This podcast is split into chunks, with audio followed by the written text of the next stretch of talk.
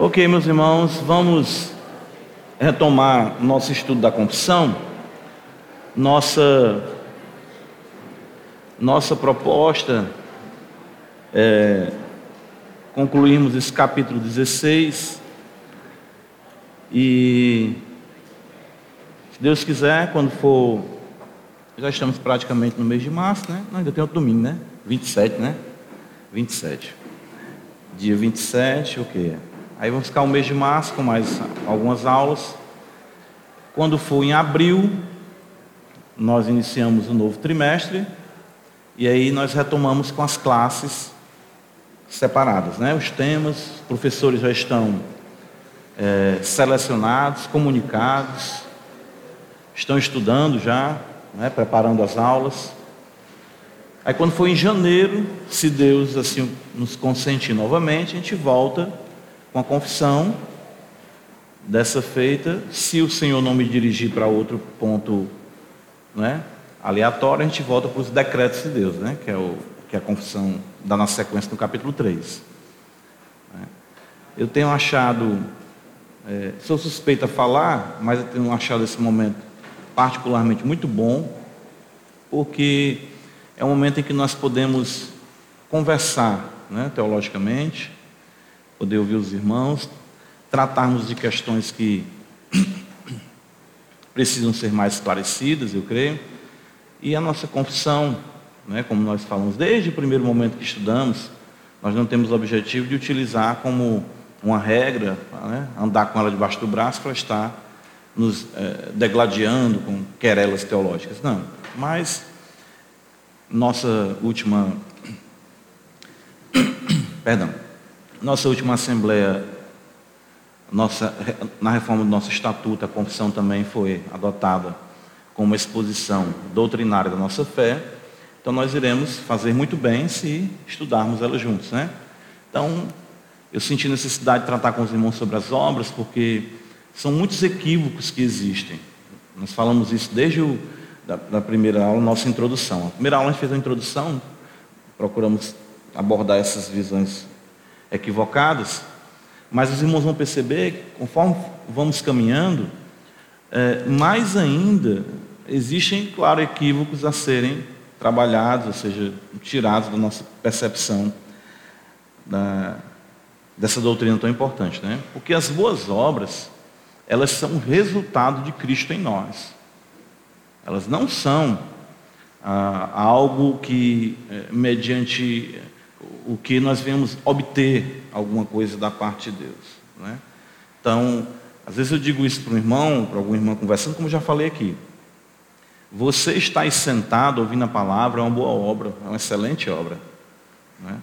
Você é, é, dirigiu o seu carro para cá e fez isso da melhor forma cristã possível, isso é uma boa obra. Certo? Você, ao, ao acordar, cuidou do seu corpo, isso é boa obra. É porque nós equivocadamente pensamos em obras apenas naquilo que é ensinado, e aí é onde vem a mentalidade católica dos, dos evangélicos, né? daquilo que eu possa obter alguma coisa diante de me promova diante ou diante, eh, eh, no meio no qual eu convivo, a igreja, por exemplo. Certo? Então a gente tem que corrigir isso aí. Como hoje nós vamos observar, as boas obras também não podem, de forma nenhuma, serem é, base, né, pilar de salvação. Mas nós vamos ver como muitos crentes ainda pensam assim. Eu quero só recapitular, deixa aí o 4, eu vou ler o 3 para pegar a sequência, porque é uma, uma linha de pensamento. E às vezes a gente perde o contexto. Vou ler aqui o ponto 3, que a gente já considerou, não vou passar por ele novamente, só ler, aí a gente já emenda no 4. Ponto 3 da confissão diz: sua capacidade de fazer boas obras não é de modo algum dos próprios crentes, mas provém totalmente do Espírito de Cristo. E para que os crentes possam desempenhar as boas obras, além das graças que já receberam, é necessária uma influência contínua do mesmo Espírito Santo operando neles, tanto querer como efetuar, segundo a sua boa vontade. Isso, porém, não significa que eles devem tornar-se negligentes como se não tivessem a obrigação de cumprirem um dever, senão quando movidos de maneira especial pelo Espírito. Antes, eles devem ser diligentes em desenvolver a graça de Deus que há neles. Está dando um pouquinho de microfone aí, né? Som aí. Certo? Aí o ponto 4 diz: ponto 4.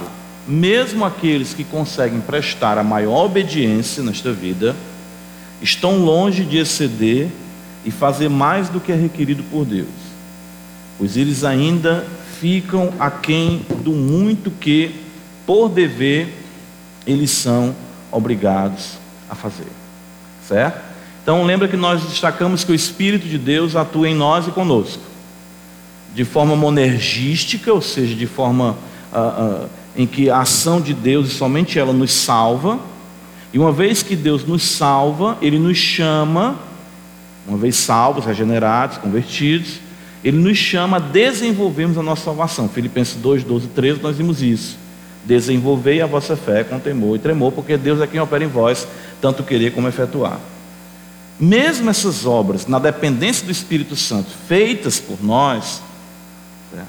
mesmo aqueles que conseguem prestar maior obediência nesta vida, estão longe de exceder e fazer mais do que é requerido por Deus. Então não tem ninguém nessa vida, nenhum cristão, que tenha conseguido fazer mais daquilo que é requerido por Deus. Pelo contrário, ficam aquém né, do muito que, por dever, são eles obrigados a fazer. Isso é, isso é muito importante porque isso já elimina qualquer pretensão, qualquer soberba, qualquer vaidade. Certo? E não exclui a nossa responsabilidade de desenvolvermos a nossa salvação. Veja que a confissão coloca isso é, é, é, de obediência, ela fala no começo, né?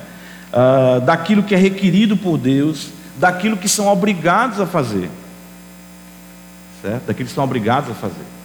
Eu gosto dessa linguagem porque ela tira muito dessa, desse humanismo que permeia muitas vezes o que as pessoas entendem de serviço cristão, no que eu digo a nossa sua vida cristã. Como nós vimos, a confissão, pautada nas Escrituras, diz que nós não devemos fazer as coisas que agradam a Deus somente quando nos sentirmos bem. É obrigação nossa, é dever nosso. E mesmo quando cumprimos o nosso dever, mesmo quando crescemos na obediência, nós nunca chegaremos a um ponto de exceder o padrão que é Cristo. Nunca chegaremos ao ponto de exceder o padrão que é Cristo. Cristo, a excelência, a sublimidade do Senhor. Então nós não podemos.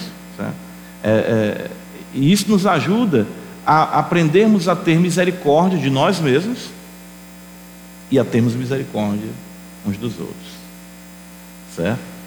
Então, quando eu vejo as pessoas muito, é, é, como é que eu posso dizer? Quando eu vejo as pessoas mordendo muito calcanhar alheio, eu digo, essa pessoa ainda não entendeu a profundidade da graça, porque ela não percebeu a profundidade da malignidade do seu coração.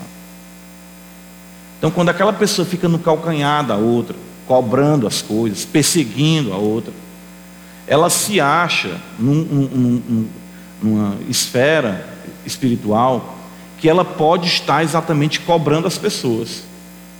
Às vezes, eu já me vi muitas vezes assim, né? É, é, as pessoas chegam para mim, pastor, mas isso não pode. Eu irmão, tenha calma. As coisas não são assim, não. As coisas não acontecem assim não. Eu aprendi com o passar da minha caminhada cristã, da minha vida, que tem coisas que você só vai mudar daqui a 15 anos. Tem pecado que você comete hoje que você só vai se inteirar dele daqui a 20 anos. A vida cristã é assim. Todos nós estamos em algum ponto da caminhada cristã. O grande problema é quando você avança um pouco e olha para trás e não olha para trás para considerar de onde você vê, olha para trás para considerar quem está lá atrás. A gente começa exatamente a, a ficar falando mal, a ficar reclamando, a ficar apontando. Certo?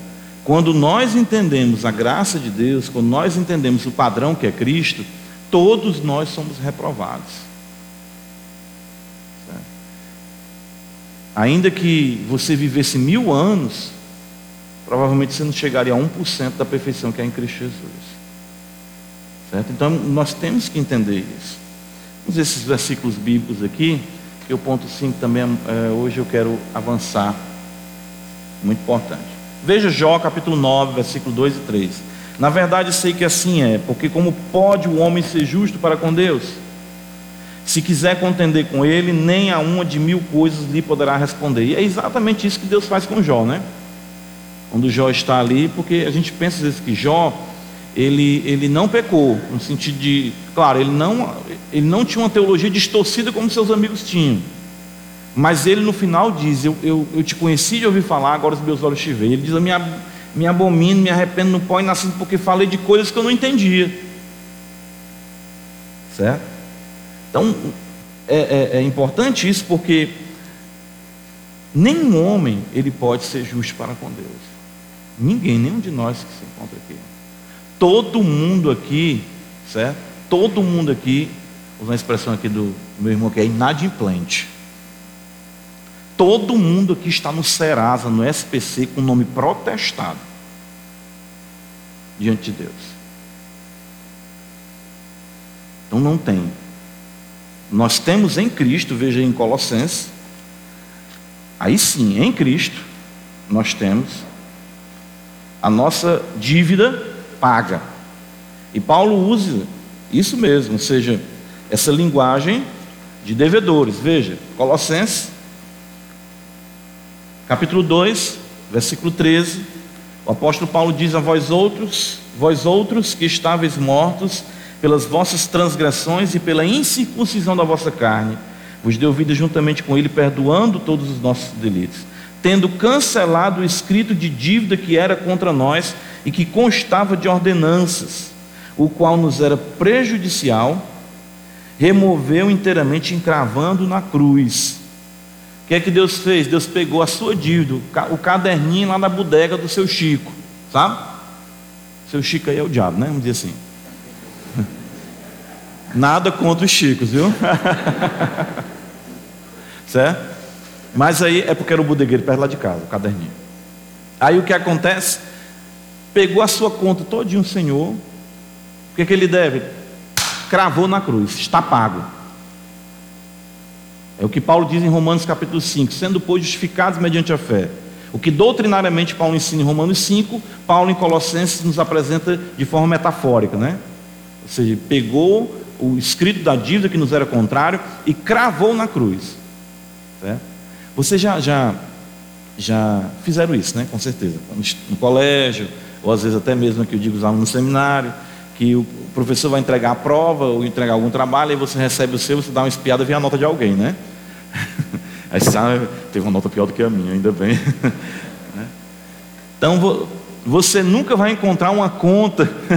Você vai lá ver a sua dívida, você vai, nunca vai, vixe, aqui está pior do que a minha, não, porque você não vai conseguir parar de olhar a sua, não tem fim.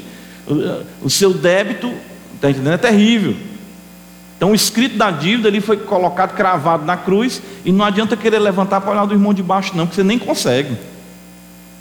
Certo? Então, ninguém, nenhum homem pode ser justo para com Deus. A justiça que nós temos é uma justiça imputada. Imputada. Nós precisamos entender isso. Veja na sequência Gálatas capítulo 5, versículo 17: Porque a carne milita contra o espírito, o espírito contra a carne, porque são opostos entre si, para que não façais o que porventura seja do vosso querer. Então, essa tensão que existe dentro de nós, ela não será erradicada até o dia da nossa glorificação. Ou seja, isso acontece quando dormimos no Senhor, nosso corpo, então nosso espírito é aperfeiçoado, aí sim acaba essa, essa milícia aqui, essa, é, é, essa luta mas enquanto estivermos aqui, nós não conseguiremos fazer o que nós queremos. Isso eu digo como Paulo fala mesmo em Romanos capítulo 7.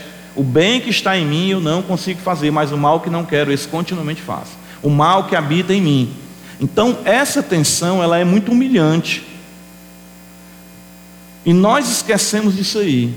Geralmente o camarada que ele, ele, ele, ele recrudesce para com o outro é porque ele não entendeu isso no seu coração ainda. Você não tem, né? você não tem condição exatamente de fazer isso. Quando você percebe quão necessário é da graça de Deus, certo? Veja esse versículo, a gente vai ver mais à frente novo, Lucas capítulo 17, versículo 10, está escrito: Assim também vós, depois de haveres feito quanto vos foi ordenado, dizeis: somos servos inúteis, porque faz, fizemos apenas o que devíamos fazer. Jesus fala em outro momento, né, no, no Sermão do Monte, se a vossa justiça não excedei muito a dos escribas e dos fariseus. Então, aquilo que né, nos deixa tão, tão felizes, né? Tem dia que a gente acorda assim, com superpoderes. Né? A gente, paz, eu já orei, eu já li a Bíblia. Você está em casa deslizando. Né? A esposa diz uma coisa, você, ok, tranquilo. Você, rapaz, parece que eu estou aqui no. Né? O filho quebra um copo, amém. São coisas materiais. Senhor, né? Irmãos, aí você pega o carro, sai de casa, que dia lindo, Deus abençoe. Graças te dou por esse carro, o cara te tranca lá na frente, ai, feliz. Meu Deus do céu. Irmãos, eu já vi isso acontecer. Eu digo assim, meu Deus, como é que pode estar tudo tão bem? Ver à tona aqui, né? um monstro que habita em mim aqui. É assim a nossa vida. Eu lembro do, do livro que você esperava, do Paul Tripp, porque aí é que vem, né? Uma questão muito importante também esse momento aqui pastoral também, que é bom para a gente considerar isso aí, aplicar a palavra no nosso dia a dia. Os problemas conjugais são porque a visão da graça é pequena, visão do poder de Deus, como nós vimos aqui, visão da graça de Deus, a, a, a visão da pecaminosidade. Eu lembro que o Paul Tripp diz naquele livro, eu nunca esqueci isso, que ele fala assim: o seu cônjuge lhe faz o mal não intencionalmente. Né? Pode ter momento que seja ruim, né? Bicho é ruim, bicho é ruim, viu, né? Mas, de repente, eu me vejo numa ação ou numa reação com a minha esposa, com meus filhos, que eu tenho que dizer assim, me perdoe, porque não era o que eu queria dizer. E eu falei assim, até não sei nem porquê, mas me perdoe. Não, tranquilo, pai, tudo bem, tranquilo. Mas é assim. É com o passar do tempo, você vai aprendendo cada vez mais a controlar isso. Então, se você tiver essa percepção, se você é, der o benefício da dúvida para o cônjuge, vão, acabar muitas intrigas, muitas querelas. Certo? Porque tem dia que a pessoa acorda ruim. Por quê? Porque é pecador, está todo mundo caído. E vai ser assim, com o cônjuge, com os filhos, com o trabalho. Vai ser assim no contexto. Na igreja eu digo para os irmãos, os irmãos pensam que toda vez que eu vou pregar eu, eu estou me sentindo bem? Não. Hoje era um dia que eu queria ter ficado em casa as minhas lutas, com as minhas dificuldades. Né? Ou eu fui dormir depois de quatro horas da manhã, escancarar a porteira lá perto de casa de novo. Dormi mais de quatro horas da manhã. Uma coisa. Mas, não é o Senhor que quer? Então pronto. Então tem que fazer o que o Senhor manda. E isso, isso não vai me colocar num padrão de vida, num referencial, não, porque eu tenho um defeito, eu tenho um pecado, você tem, todos nós temos. Então, depois de fazer tudo, Nunca venha pensar que você fez de fato tudo que você excedeu aquilo que o Senhor determinou para as nossas vidas. O padrão de Cristo é de uma excelência inalcançável para nós. Veja o ponto 5, e aqui eu creio que é muito bom nós construirmos algumas coisas nessa manhã também. Olha essa declaração, você tem também aí a, a confissão com você. Pelas nossas melhores obras, não podemos merecer da mão de Deus o perdão de nossos pecados ou a vida eterna visto ser grande a desproporção que há entre elas e a glória por vir, e a infinita distância que há entre nós e Deus, a quem não podemos ser úteis por meio delas, nem satisfazê-lo pela dívida dos nossos pecados anteriores. Mas quando tivermos feito tudo o que pudermos, temos feito somente o nosso dever e somos servos inúteis. Se nossas obras são boas, elas procedem do Espírito.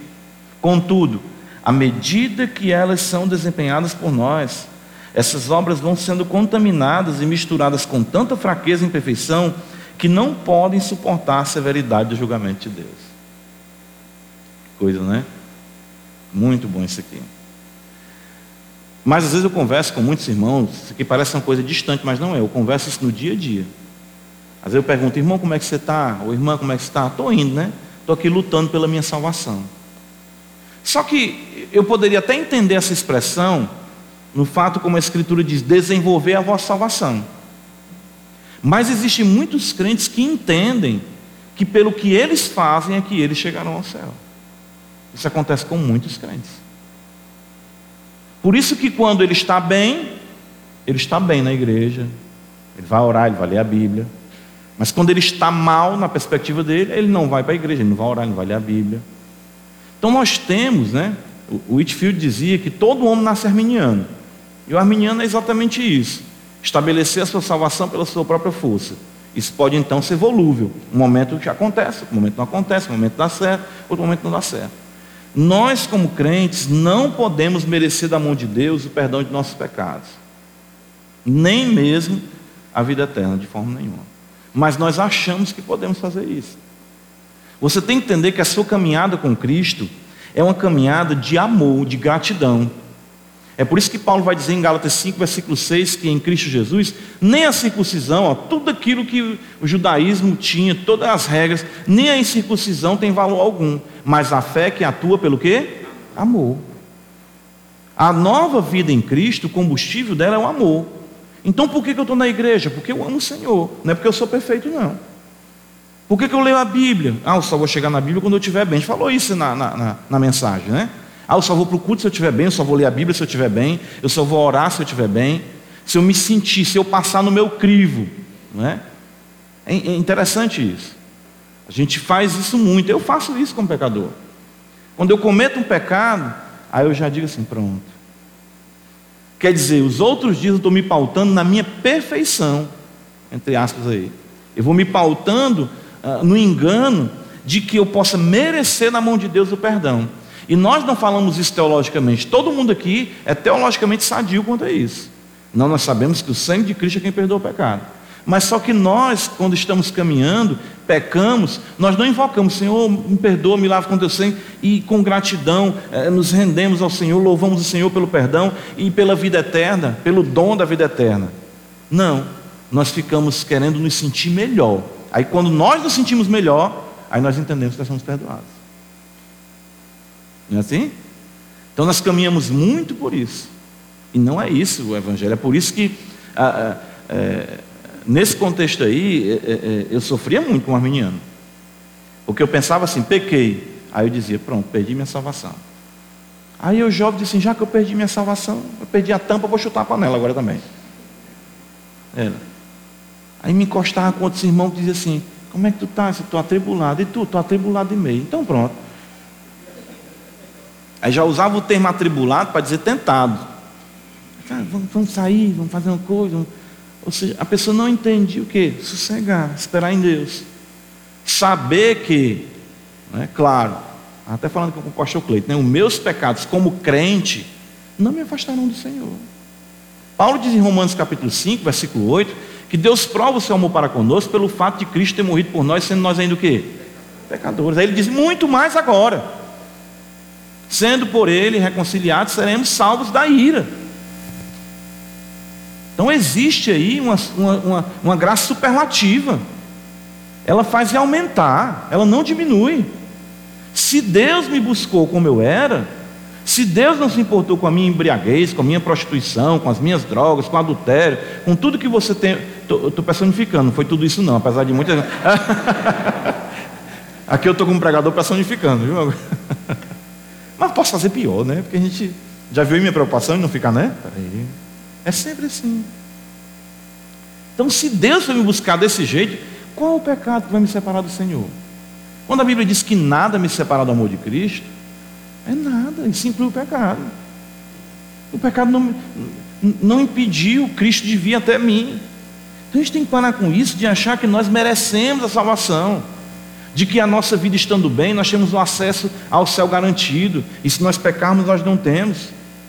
Claro que nós não estamos falando aqui, veja que nós destacamos pecados como crentes, como João vai dizer, fininhos, escreva essas coisas para que não pequeis, 1 João 2,1. Todavia, se alguém. Então é uma coisa. É inevitável. É inevitável. Alguém levanta falou aí? Ah, sim, o microfone chegar aí no nosso irmão. Então é inevitável isso. Certo? Vamos parar com isso. Nós temos que continuar, progredir. Né? Então, nós não estamos falando aqui do que Paulo já repreende em Romanos 6. Romanos 5, 6. Pecaremos para que daí seja mais abundante a graça? Paulo, de modo nenhum. Quem pensa dessa forma não é crente, não. Um crente, quando ele entende que há abundante perdão para ele, ele teme mais a Deus, como diz o salmista: Contigo está o perdão para que te temam. Quanto mais eu sou perdoado, mais eu amo. A quem mais se perdoou, mais amou. Então, quanto mais eu sou perdoado, mais eu amo o Senhor, mas eu quero obedecer o Senhor e não viver uma vida dissoluta. Diga, meu irmão Adalberto. Pastor, quando o senhor estava falando aí, eu lembrei de Paulo lá em, em Efésios, capítulo 2, que ele fala exatamente isso. Ele traz à tona dizendo que pela graça nós somos salvos, isso. mediante a fé, e isso não vem de vós, de vós, né? não vem de nós, isso. E em seguida ele fala, nós somos criados em Cristo para boas obras. Isso. Né? É então ele elenca exatamente, as nossas boas obras são em Cristo, porque nós não merecemos né, a salvação. Exatamente. Acho que está exatamente nesse contexto que o senhor está falando. Tudo é em Cristo, né? Exatamente. O, é o resultado né, de Cristo em nós, né? Completamente. Veja então que a confissão diz que existe uma, uma desproporção.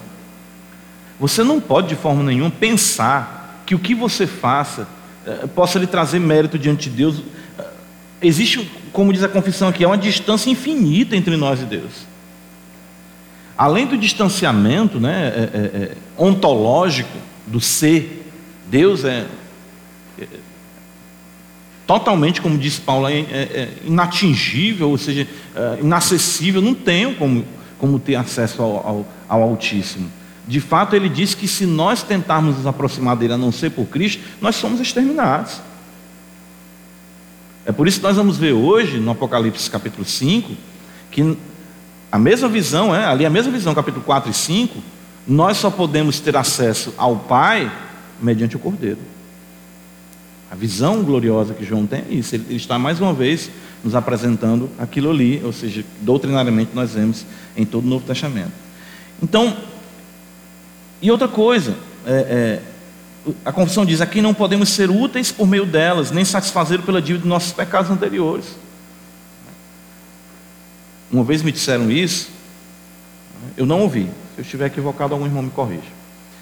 É, Muitos irmãos não vão conhecer. Também quando eu já tive meu contato com o Evangelho, ele já estava, a sua evidência estava diminuindo no, no cenário evangélico, né? Mas um pregador chamado Jimmy Swagger, né? Então, você pode ver no YouTube depois aí. E ele era muito conhecido, o pessoal fala que ele, quando pregava, ele dizia assim, o que, que você quer dizer com isso, Jimmy Swagger? Né? Ele sempre fazia.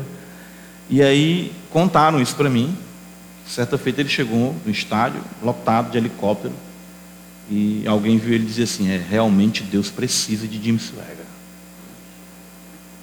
Falaram isso para mim. Foi na Guatemala, né, pastor? Aí, opa.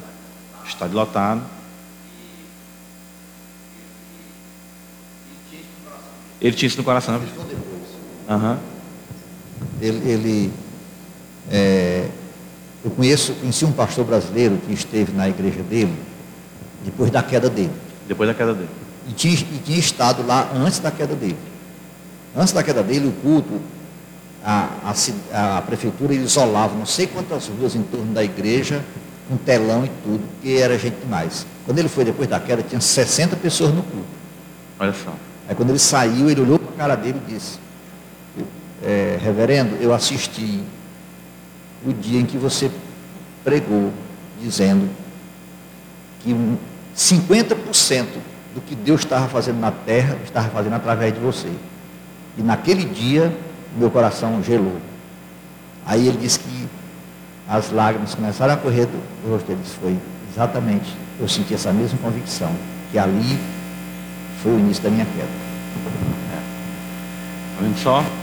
Então, não existe, Deus não, não precisa de ninguém. Deus não é dependente de ninguém. Nós temos que ter muito cuidado com isso. Então, às vezes a gente pensa, né? É, pode dar passar a palavra. É, a gente pensa que, que, a gente tem essa, essa síndrome, esse, esse encanto meu Deus, eu sou especial, eu tenho alguma capacidade. Meu Deus, a gente tem que pedir a Deus muita graça para entendermos que nós não sabemos de nada. Né? Isso é muito importante. Pois não, meu irmão Cristiano, diga aí. Interessante também no contexto brasileiro, pastor. Tem uma revista Veja, queria dar até o, o número dessa revista, o Caio Fábio, que sai O Salvador do Brasil, antes da queda dele. E você foi com o Caio Fábio? Caio Fábio. Sim, sim. E uma irmã foi falar com ele, que era muita gente naquele tempo, né? Presidente, vereador atrás dele, né? Sim. E falou sobre isso. E mostrou a revista a ele, ele começou a chorar. Pois é. Aí logo em seguida veio um monte de escândalo ali. Né? Uhum. É, irmãos, isso é abominável a Deus. Certo? Nós pensarmos que algumas de nossas obras ou alguma coisa, veja quanto isso é ofensivo. Porque a boa obra ela já foi feita e foi Cristo Jesus que a fez. Né? Então veja aí o ponto. Mas quando tivermos feito tudo o que pudermos, temos feito somente o nosso dever e somos servos inúteis. Nossas, boas, se nossas obras são boas, elas procedem do Espírito. Tudo que possa os irmãos perceberem de bom em mim ou em alguém, e vice-versa, isso procede do Espírito Santo, certo? Ah, mas mesmo assim, as obras, e aí é muito interessante, elas são desempenhadas por nós, mas elas trazem um misto, né? elas são misturadas com fraqueza e imperfeição, que não podem suportar o crivo divino, a severidade do julgamento de Deus. É por isso que a gente tem que perder essa ilusão de que alguém fez uma boa obra e que Deus ficou, meu Deus, é, é, meu Deus, né? Deus, e que Deus ficou assim, nunca, né? Que é isso, né? Porque ele sabe que aquilo que é feito em alguém é por conta dele, atuando seu Espírito Santo, certo? Veja aí o ponto, a gente dividiu e as referências, a gente já teceu alguns comentários, é importante aqui vermos o que a Escritura nos diz. Visto que ninguém, Romanos 3,20 será justificado diante dele por obras da lei, em razão de que pela lei vem o pleno conhecimento do pecado. Certo, irmãos? Ninguém será justificado diante de Deus pelas obras, porque nós não temos condição. Cristo, sim, ele viveu plenamente. Ele viveu de tal forma, ganhou tal mérito, tal crédito, que infinitamente cobre todas as nossas imperfeições, nossos pecados passados, presentes e futuros. Aquilo que a Igreja Católica chama como que, esqueci agora o termo, mas enfim, a, a, a, as obras dos santos que, que excederam em mérito, né? Excederam em mérito e aí criou uma, uma conta, uma conta espiritual que o Papa vai exatamente dando a, a, a, o perdão dos pecados baseado nos méritos dos santos. Certo? Isso só existe de fato em Cristo. Cristo viveu vida santa, plena, ele nunca cometeu nenhum pecado, nenhum dolo se achou na sua boca, e ele então tem uma justiça plena, e essa justiça imputada a nós, nós podemos servir a Deus de modo agradável por conta de Cristo Jesus, nosso Senhor. Então, Efésios 2, 8, 9, os irmãos já conhecem bem o texto, Paulo diz, porque pela graça sois salvos mediante a fé. E isto não vem de vós, é dom de Deus. Não de obras, para que ninguém se glorie. A gente esquece geralmente essa parte, não de obras. Não é de obras. Você não é agradável a Deus pelo que você faz. Você é agradável a Deus pelo que Cristo fez. É graça, pela fé. Não vem de nós, tudo procede do Senhor. E o outro versículo, outro texto aí, nós temos. Romanos 4, dois versículos, versículo 2 e 6 diz: Porque se Abraão foi justificado por obras, tem de que se gloriar, porém não diante de Deus. Certo? E é assim também que Davi declara ser bem-aventurado o homem a quem Deus atribui justiça, independentemente de quê? De obras. Não perceba, né? O microfone vai chegar aqui. Uh, é independente das obras.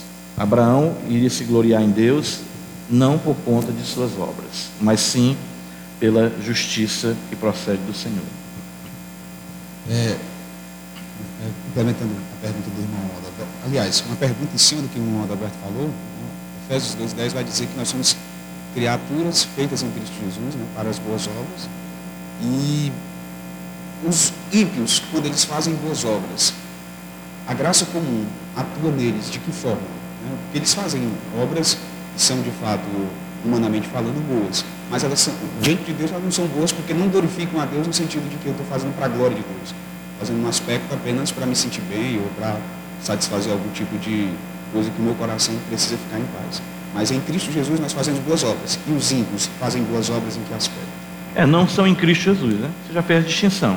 É a graça de Deus agindo, o homem, a gente não pode ignorar, isso a gente já tratou até outro, outro momento aqui, que o homem é a imagem e semelhança de Deus.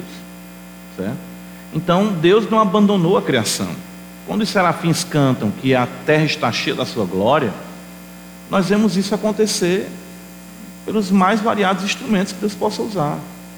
O fato de Deus usar alguém, o fato de Deus conduzir a vida de alguém para abençoar, vamos dizer assim, a vida de outras pessoas, não é sinônimo de salvação. Nós temos vários exemplos disso no Antigo Testamento, como também no Novo Testamento. Pessoas que foram usadas por Deus, pessoas que foram instrumentos de Deus, mas que não foram pessoas salvas, fizeram obras que Deus estabeleceu para exatamente elas fazerem e com isso beneficiar, cumprir o mandato do Senhor, o mandamento do Senhor. Então a gente tem que distinguir isso aí, né? como você bem colocou. Em Cristo nós fazemos as boas obras, e até mesmo essas boas obras, né, como nós vimos aqui, elas são misturadas com o pecado. O que dizer do ímpio? que não tem a graça regeneradora no seu coração. Então a vaidade se acentuou mais ainda, né? Pastor, vou falar, pastor? O microfone de pastor Cleiton, vai fazer um comentário aqui também. Mas não? Mas agora já veio. Já que chegou, não. A, a respeito do que o Mozen falou, é interessante que tem ímpios que são perversos demais e, é, é e fazem coisas boas. Sim, é verdade. É? É. Ciro, Nabucodonosor. Isso. É, é verdade. É, é impressionante, quando eu estava falando, estava lembrando deles, né? Que o Senhor um, um, usa um termo para se referir a Ciro que é chocante para nós. Sabe como é que o Senhor chama Ciro? Meu servo, ele diz outra coisa também. Meu Cristo. Meu ungido. Que é o termo usado para Cristo no Antigo Testamento. Mostrando a questão da autoridade, né? De alguém nomeado para fazer alguma coisa. Então, Cristo, claro, ele é o Cristo, né? ele é o ungido. Mas Ciro está ali como alguém ungido por Deus, capacitado por Deus, para fazer o que Deus havia designado. Então a gente tem que entender essa distinção aí, né? ou seja, para que uh, uh, não venhamos confundir essa realidade. Né? Uh, na sequência, vejam aí, nós vamos ver a referência. Aliás, o outro ponto, quando tivermos feito tudo, né? Nós devemos nos considerar como servos inúteis, né? Porque, irmãos, de fato, né, nós ficamos bem aquém daquilo que o Senhor estabeleceu para nossas vidas. E certo, é, nós fizemos ainda apenas o que deveríamos fazer. E nós temos essa, real, realmente isso, né? O que, que Deus mandou fazer? Né? A, gente, a gente nunca excede, né? a gente nunca vai conseguir exceder nem pureza, nem mesmo nos atos determinados pelo Senhor. Se as nossas boas obras, se elas são boas, né? se nossas obras são boas, elas procedem do Espírito que aí é que eu vejo, mais uma vez, importante a gente voltar aqui a considerar, é o que diz em Gálatas 5, 22 e 23. Ele diz: Mas o fruto do Espírito é o que? Olha aí: amor, alegria, paz, longanimidade, benignidade, bondade, fidelidade, mansidão, domínio próprio. Então nós vemos aí o que são as boas obras. Olha a amplitude disso aí.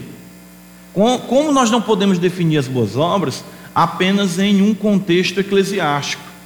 Porque onde é que eu vou exercer amor, alegria? E, e esse é o fruto do Espírito. O Espírito atuando na vida de um crente produz exatamente isso: amor, alegria, paz, longanimidade, benignidade, bondade, fidelidade, mansidão, domínio próprio.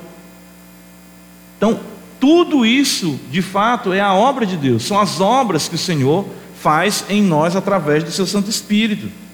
Certo? É muito bom nós entendermos isso, porque aí vamos perceber, compreender quão vasta, quão ampla é a ação de Deus e de como nós podemos servir ao Senhor nas esferas mais comuns do nosso viver. Exercendo amor, exercendo paciência. Né? Então, quando você acontece alguma coisa, né? acontece sempre, que vai lhe tirar né? do controle, você exerce a paciência, a longanimidade para com alguém, para alguma circunstância, você está fazendo uma boa obra. Porque é o Espírito Santo atuando em você, frutificando para a glória de Deus. Certo? Bondade, etc. Tudo que nós vemos aí está escrito em Romanos capítulo 5. Agora percebam agora. Contudo, à medida que são desempenhadas por nós, essas obras vão sendo contaminadas e misturadas com tanta fraqueza e imperfeição que não podem suportar a severidade do julgamento de Deus. Certo? Isso é bom também porque não deixa nunca nos elevarmos, né? Veja o que diz aqui a Escritura. Esse texto de Isaías é muito conhecido. Isaías 64, 6. Abre Isaías, eu quero que você leia o versículo anterior. Mas veja o que está escrito aí. Mas todos nós somos como imundo. E todas as nossas justiças como o trapo da imundícia.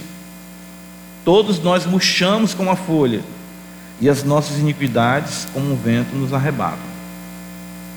Então, todos nós, né, todos nós temos as nossas injustiças, ah, as nossas iniquidades.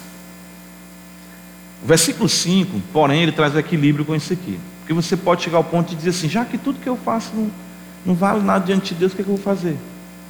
O versículo 5 diz: olha a beleza disso aqui. Sais ao encontro daquele que com alegria pratica o quê? Está vendo? A gente só precisa entender o que a confissão quer trazer, ressaltar para a gente aqui, é que sempre tem impureza. Aquele dia, aquela, aquela, aquele melhor momento da sua vida, o momento mais altruísta da sua vida, ele é contaminado. Pastor, mas eu tenho um amor pelos meus filhos que é puro. Não diga isso, você não tem. Porque a Escritura diz que ainda que teu pai e tua mãe te abandonem, ou seja, o amor do pai e da mãe, eles também têm corrupção. Certo? Lembra que tem até um ditado que a mãe diz assim, que filho é um alívio quando dorme, uma alegria quando acorda, né? Não é assim? Aquela luta, aquela perturbação, dormiu, ai que alívio. Mas se não acordar é uma tristeza, né? Então é uma alegria quando acorda, né? Mas em um dado momento ele é um alívio para você, né? Então o pai fica, a mãe fica pensando, quando, quando casar, quando, aquelas coisas, quando isso, aquilo. Você quer ver de alguma forma, né? Essa história terminar, mas não termina não. Interessante, né? Isso. Mas o fato é que o texto diz: ao encontro daquele com alegria pratica justiça, daqueles que se lembram de ti nos seus caminhos. Então Deus, claro, se agrada com a obra, com as obras que nós fazemos, incluindo, como nós sabemos, toda a nossa existência. Porém, nós devemos trazer sempre equilíbrio e nunca nos envaidecermos, né, como nós mencionamos no caso desse pregador, de que Deus, Deus precisa de nós, de que eu sou diferente, de que eu sou especial, de que isso que eu fiz aqui é diferenciado. Olha, eu sei que tem muito crente, mas eu sou um crente, eu sou um crente mais top, né? O negócio comigo é, sabe? Eu, eu sou um crente assim, eu recebi um upgrade. Tem gente, a gente percebe, irmão. Eu percebo, eu percebo. Né? E é interessante que Deus dá capacidades mesmo a algumas pessoas. Ninguém vai negar essa capacidade que nós mencionamos aqui desse pregador. Às vezes no cantar, às vezes no, falar, às vezes, enfim, fazer alguma coisa que você, puxa, mas nunca você deve deixar isso subir ao seu coração. Você deve sempre trazer o equilíbrio de que todas as nossas justiças, todos nós somos como imundo, todas as nossas justiças como trapo de imundícia, Todos nós murchamos, todos nós perecemos, as nossas iniquidades como um vento nos arrebata. De repente toda a sua bondade ela cai com a sua iniquidade, ela lhe lança aqui, você fica chocado. Seu pecado lhe, lhe derruba de uma forma. Eu lembro de um irmão, conheci um irmão que ele disse assim: Como é que eu caí numa esparrela dessa? Ele usava esse termo, lá no Pará. Ele disse assim: Rapaz, foi uma esparrela. Aí ele falou: Pastor, não vou mais cair numa esparrela dessa, não. Diga isso não, que você vai cair de novo né? Você pode cair de novo. Peça a Deus para lhe guardar de cair na esparrela. Mas você pode cair de novo sim. Então, nós precisamos ter esse equilíbrio, considerar. O melhor momento da sua vida está lá, manchado, está lá pelo pecado. Certo? Ah, a gente tem que ter muito cuidado com isso aí. Sabe? É, a, a nossa sociedade, a nossa cultura, e eu quero abrir um parênteses sobre isso aqui, ela é muito narcisista. E eu falo isso dos crentes, nós como crentes. Sabe? Sabe uma coisa que tem me incomodado muito, tenho orado por isso também? É, quando eu vou num lugar, quando eu vou na casa de alguém, quando eu estou em qualquer momento agradável, e ninguém tira uma foto, eu fico morto e alegre. Voltou os anos 80, coisa boa. Né? Voltar nos anos 80, porque para tirar uma foto era, né? Comprar um, um rolo de filme 12 poses, só guardar para 24 30, e 36 poses, que o camarada começava a bater foto agora em fevereiro, terminava de bater em maio, junho, porque ele ia guardando. Os momentos especiais, um momento muito assim marcante.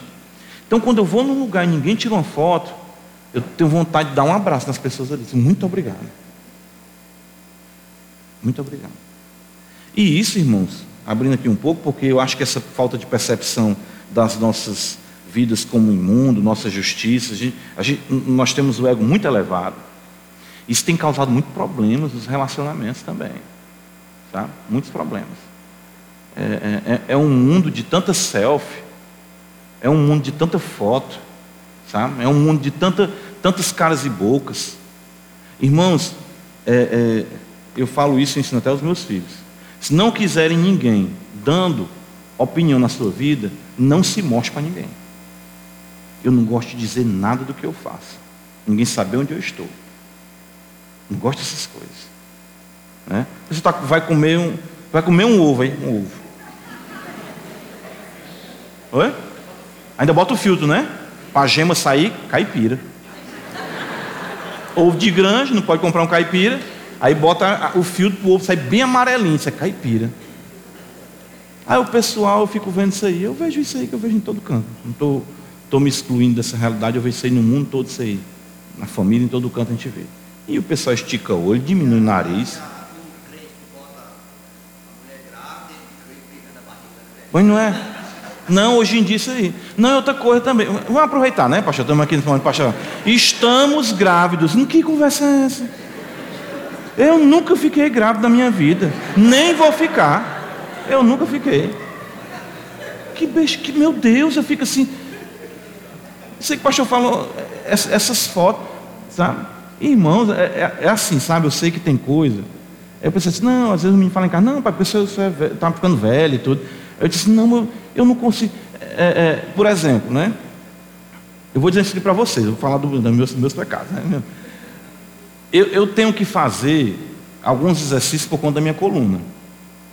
Sabe?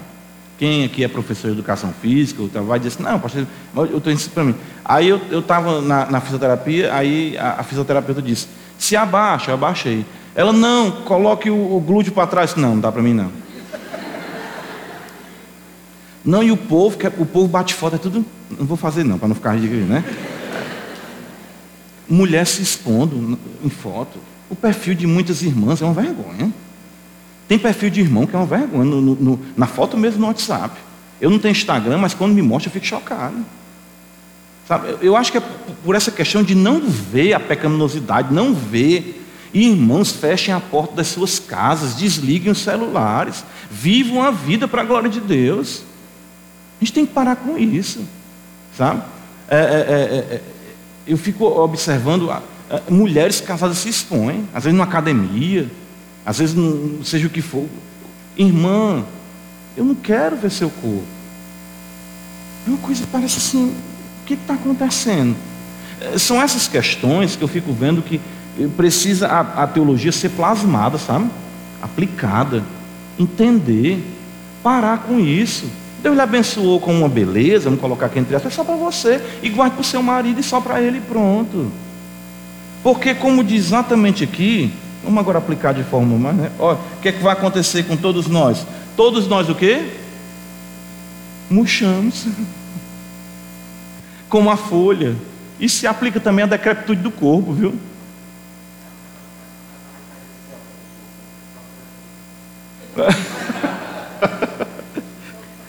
Tá, vai fazer selfie até com a folha seca, pastor? Vai, faz mais não, né? Pastor Cleiton, quando tiver com a folha seca, tudo murcho, ninguém vai querer fazer selfie, né? Irmãos, nós temos que mudar isso aí. Certo? Nós, como cristãos, temos que ser diferentes disso aí. Né? Eu, eu falei para os irmãos, eu tinha Facebook. Eu tinha Facebook. E aí eu, eu, eu desativei o Facebook quando eu estava lá no Pará. E aí eu desativei quando eu vi uma cena. Eu falei já para os irmãos aqui. Tinha um camarada naquele, naquela safra ruim, né, pastor? Aquela safra ruim que passou, graças a Deus. A escola Graças a Deus a gente tem visto os alunos aí. Às vezes surge uma coisinha aqui, outra ali, mas a gente vai sempre procurando podar isso aí. Aí eu vi um camarada, pastor, uma barra, ó. Uma barra na porta. É para fazer barra, né? Aquelas que eu faço todo dia. Né? Aí o camarada com uma mão, pastor, a mão esquerda, vai no barro, olha. Aí na outra mão, um novo testamento grego. Aí ele colocou embaixo a legenda, exercitando o grego. Aí eu vou bloquear, chamei, não, bloqueia para mim aqui, bloqueia, eu não quero ver mais isso aqui não. Porque eu tive vontade de dar uma, sabe? Disse, rapaz, que coisa. E, e, antes eu me lembro quando eu tinha Facebook, coloca, a pessoa colocava assim, leitura para 2022, eu colocava 30 livros, 40 livros. Ainda tem disso, não é, pastor? Livros lidos em 2022. Eu não quero saber. Eu não quero saber. Não quero saber se você estava na Tata, na Noélia. Eu não quero saber se você estava na praia. Eu não quero saber o que, é que você comeu na sua casa. Eu quero orar por você, pecador. Vamos, vamos trabalhar nisso. E hoje em dia, todo crente quer, né? Eu me lembro do pastor Cleito disse isso uma vez, né? Isso é um parênteses pastoral, não é digressão perdendo aqui não, chama falando aqui. Ah, todo crente quer emitir sua opinião em tudo, né? Para que isso? Eu me isolo disso, sabe? Me isolo dessas coisas. Me isolo. Às vezes você comenta, não soube disso, daquilo. Não, foi, foi, está certo. Passou. Irmãos, eu não vi nenhuma notícia diferente da que eu vi há 30 anos atrás. Até agora eu não vi, não. É a mesma, a mesma coisa. Tem coisa que só quem faz é crente. Tem coisa, só quem faz é crente. Olha aí. Fala aí, pastor, para ficar gravado. Fala aí. Pastor, pastores e, e- e- seminaristas e tal, costumam colocar na mesa assim, vai, faz a foto, né?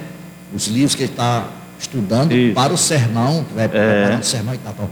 Você não vê um pedreiro fazer uma selfie com uma- um saco de cimento em cima da mesa, né? É. Você não vê um médico fazendo aqui o estetoscópio, o bisturi aqui, olha, mais um dia de trabalho. Você nem vê ninguém fazendo essas tolices. É. Só quem faz é pastor É. e estudante de teologia. Exatamente. Você já viu uma parteira É. aqui, Não, ó, não, é. né? Olha, mais um parto, né? Não. mais um parto? Não, vi mesmo não. É. Mas é isso mesmo. É isso mesmo. Sabe? É, E outra, todo mundo hoje quer ser Ana Maria Braga, fazendo receita. Todo mundo hoje. É.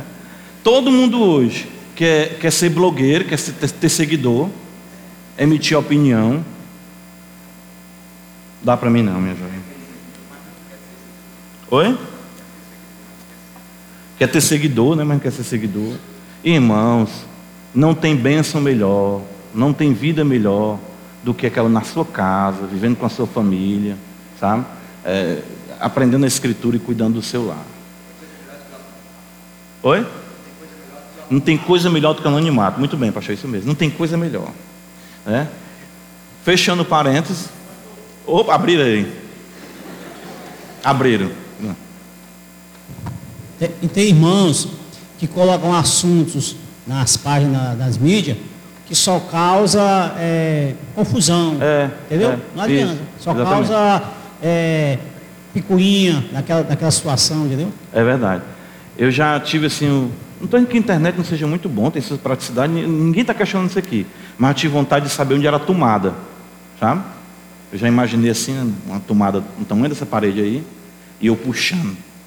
Vou desligar, assim, nem que seja um pedacinho, ver todo mundo desesperado no meio do mundo. Todo mundo desesperado.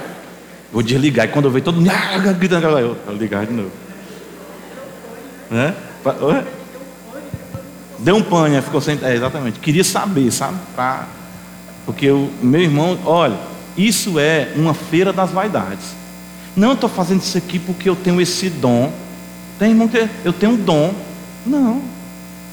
Eu digo assim, eu já falei isso aqui e digo para você, irmã, para você, irmão, o seu ministério é o seu marido, seu ministério é sua esposa, seu ministério são seus filhos.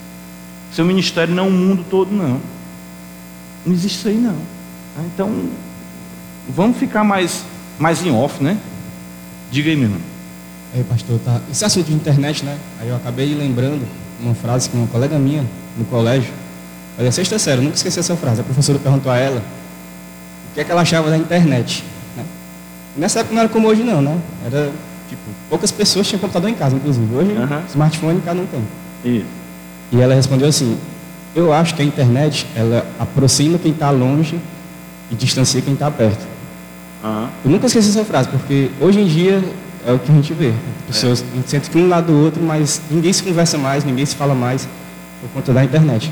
Você prefere estar aqui nesse mundo da internet, né, no smartphone, do que estar com a pessoa conversando ao seu lado. É verdade. Isso a gente tem que observar. Então, fechando agora o parênteses disso aí, porque eu creio que essa feira das vaidades é porque a pessoa não consegue perceber. né? Eu, eu, eu, eu penso assim, né, como cristão. Quanto mais eu me conheço, mais eu tenho o desejo de viver, sabe? Meu Deus, eu quero voar baixo, eu não quero voar alto. Porque eu sei que se eu levantar mais o voo, minhas imperfeições vão se tornar mais evidentes. Está entendendo? Então, se você voar baixo nos pés do Senhor todo tempo, sua vida é mais tranquila. É mais tranquila, é mais, é mais leve.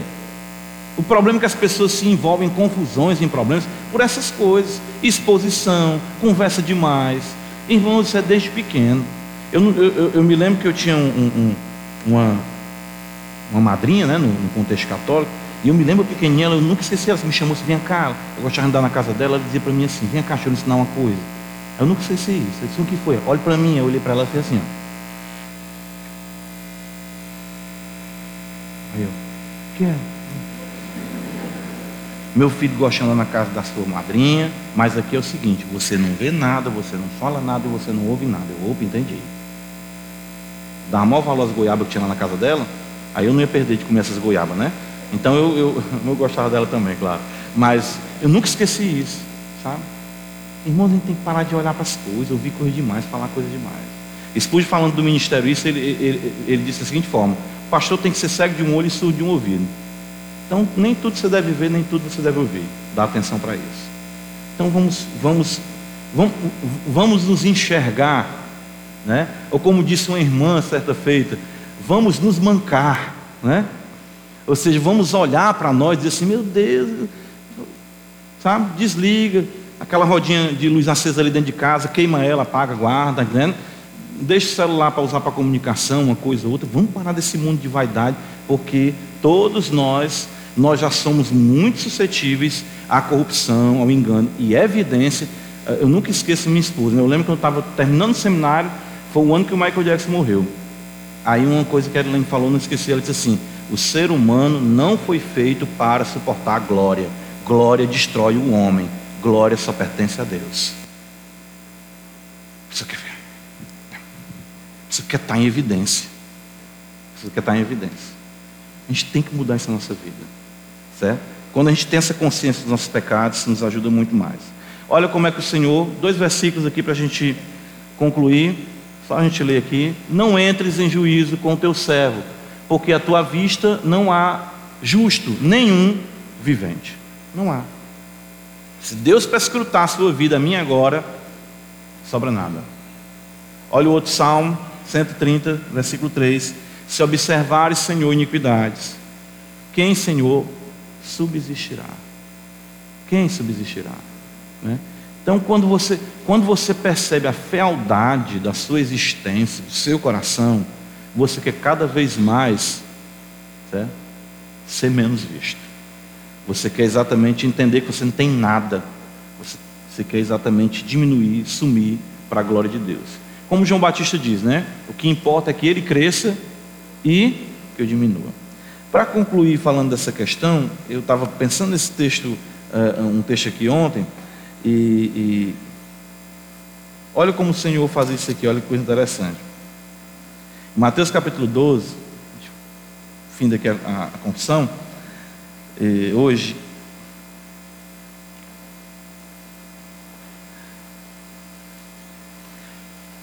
Quem é que deve ser conhecido de todas as nações? Né? Quem é que deve ser afamado? Quem deve ter um nome sobre todo nome? Não é? Nós sabemos quem é, né? Quem é? Jesus. Está lá em Filipenses 2 isso, não está? Mas olha que eu estava pensando nesse texto e, e, os outros paralelos. Mateus 12, versículo 15, diz: Mas Jesus, sabendo disto, afastou-se dali. Muitos seguiram e a todos ele curou, advertindo-lhes, porém, que não o expusessem ao quê? Jesus não queria ser conhecido por informação, por curiosidade, por essa fama que só fez impedir ele de adentrar algumas cidades. Tanto que as pessoas ali saíram depois falando. Não é esse tipo de coisa. O próprio nosso mestre está aqui. Não me exponham à publicidade. Então, por que, que a gente, se a cabeça não quis aparecer, sendo digno de aparecer, por que, que eu, como corpo, quero aparecer, que não tenho nenhuma dignidade para aparecer? Deus nos abençoe. Até a noite, se Deus quiser.